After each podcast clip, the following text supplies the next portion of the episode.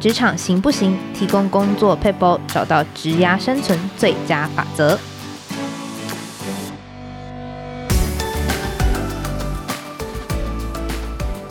听众朋友们，大家好，我是经理人月刊采访编辑吴美心。在今天这个单元，我们会提供职场大小困扰的小 paper，，让你即学即用，解决工作烦恼，为职涯加分。今天我们邀请到的是经理人月刊副总编辑张玉琪，在我们团队当中呢，都称她为 Amy，来跟大家聊聊很多主管都觉得诶不太拿手、有点困难的话题，怎么样子去给部署一个中肯又不会让他太伤心的回馈呢？那我们请我们 Amy 来跟大家打声招呼。嗨，各位经理人 Podcast 的听众朋友们，大家好，我是经理人月刊副总编辑 Amy。是因为给回馈这点其实不太容易哦，因为从员工的角度来看，有时候主管你说话太重，嗯、呃，会伤到员工的心，会觉得说啊，你都没有看见我的努力啊，然后或者是没有看见我的困难。那但是如果主管给的这个回馈太轻，又不能够让就是我觉得哦，这件事情其实是蛮严重的。到底在给回馈上面，就是主管要怎么样子拿捏？Amy，你自己有遇过这种就是给回馈上面觉得有点两难的经验吗？其实给回馈一直都蛮困难的。那我从我自己当部署的经验来看好了，我之前有曾经有过一个主管，那我觉得跟他相处的时候，其实他人非常非常的好，但我唯一对他的问题就是，他每次给我的回馈我都听不懂。老实说，就是他其实就是会把他的回馈包含在很多的呃赞美跟委婉的陈述底下，所以当时我一开始在做他的部署的时候，我是有一点听不懂的。那等我自己当主管之后，我又是比较，其实我是属于个性比较急，然后。比较直的人，所以我可能会讲很多很直接的描述，说，哎，这个事情应该怎么做，怎么做，怎么做。那我我觉得，对于我来说，我做主管的困难就会是，哎，我怎么样是给比较直白的建议，但是呃，不会太过于直白到让部属觉得比较受伤。所以这样听起来，给回馈，如果是身为比较讲话委婉的主管，你可能是需要去想的是，我怎么样子。更直接的跟部属表达，那如果是表达太过于直接的主管呢，你可能想的是什么样子用比较委婉的方式向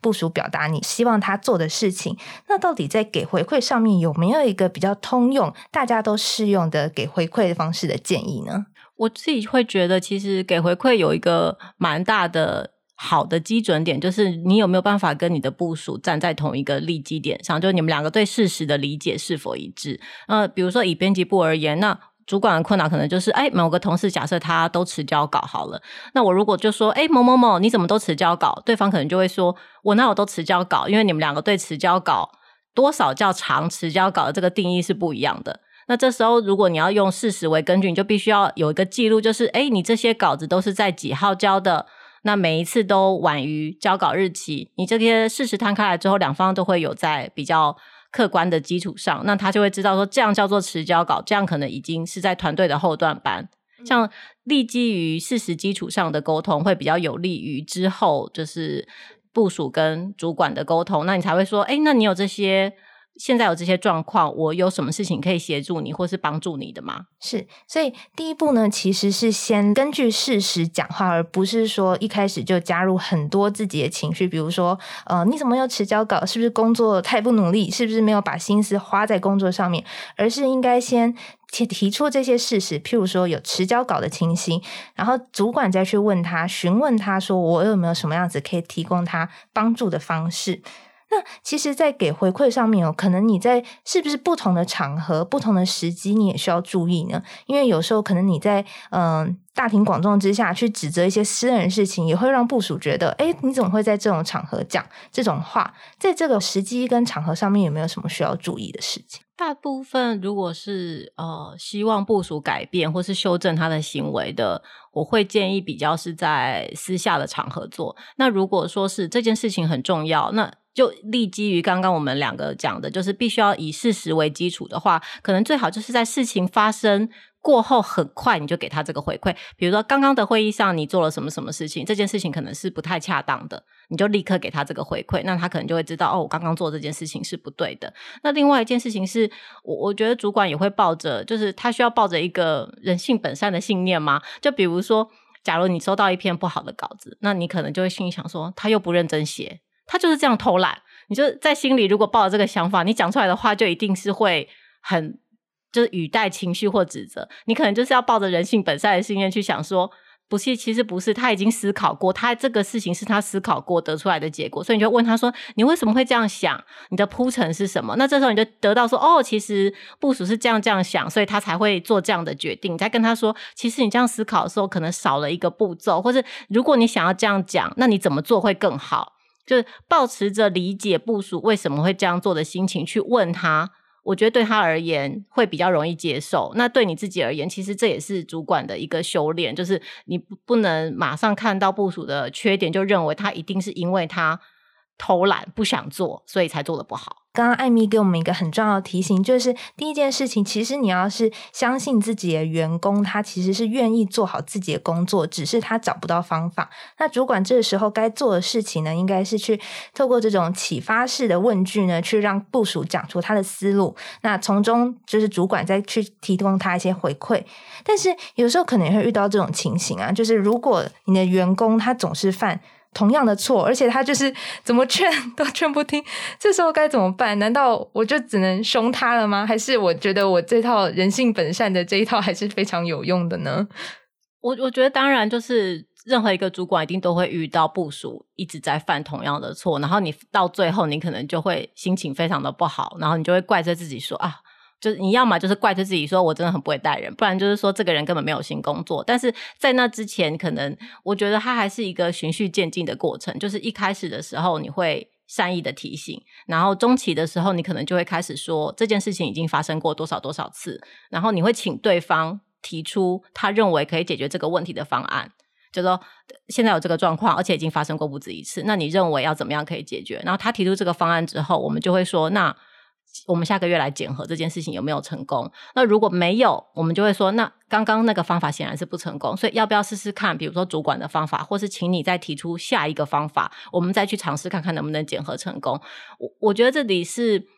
有时候主管他需要去找到部署的使用说明书，就是每个部署擅长的事情可能不一样。如果他在同一件事情上面一直做不好，就是主管有时候可能必须要想的是，我有没有可能。改变或是调换他的工作比例，但是一样是要就是跟部署沟通这件事情。就是如果最后的通牒会是这件事情，如果你还是没有办法完整，我可能会有后续什么样的处理方式，要让他知道这件事情的严重性。其实主管应该要了解每个员工他的。使用说明书，就是不同的员工，你应该用怎么样子的说话方式去跟他沟通才会有成效，这是第一点。再第二点呢，其实是谈到说，当你就是设立了一个希望呃部署他改善的目标之后，主管应该要下一个月或是下一次谈话的时候去追踪他到底做这件事情他是不是有成效的。那假设没有成效的话，就会进入到第三点，就是主管我们可以怎么样子跟这个员工一起来努力，然后提升他的。工作成效。那最后呢，是想要请问说，如果这个员工啊，他其实是照着就是主管的建议，他跟着做，而且他是有个大幅度的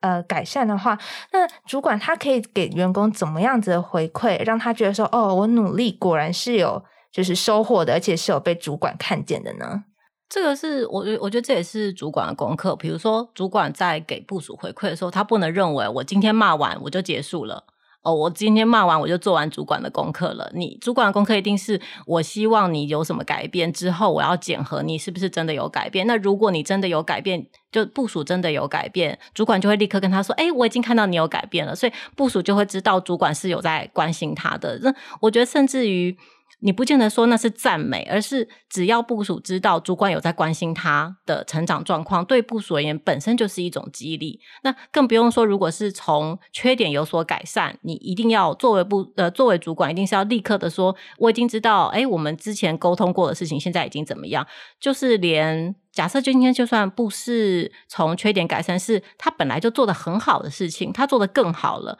主管也是要立刻说：“诶，我发现你在这个地方很擅长，你要不要下次再挑战更难一点？但是是也是你擅长的事情，让部署可以一直觉得说，主管一直给他在他的工作程的内容里面给他这个回馈。主管具体的指出员工他哪里做得好这一件事情，我在呃其他本书当中也有看到。其实如呃比起就是只有赞美员工说，哎，你做得很好，你不如去指出说，哦，我觉得你在哪方面做得很用心，或者说你配色挑选挑得很认真，就是用这种具体的方式去称赞员工，其实员工才会觉得，哦，我的努力是真的有收获的。呃，今天非常谢谢我们 Amy 的分享，然后替大家总结一下几点。第一点呢，是主管在给回馈的时候，应该要根据事实，而不是加入自己太多的臆测。那根据事实去跟部署谈话，你们才会有共通的认知基础。第二点是加入事实之后呢，应该要呃用提问的方式去理解员工为什么会这样子想，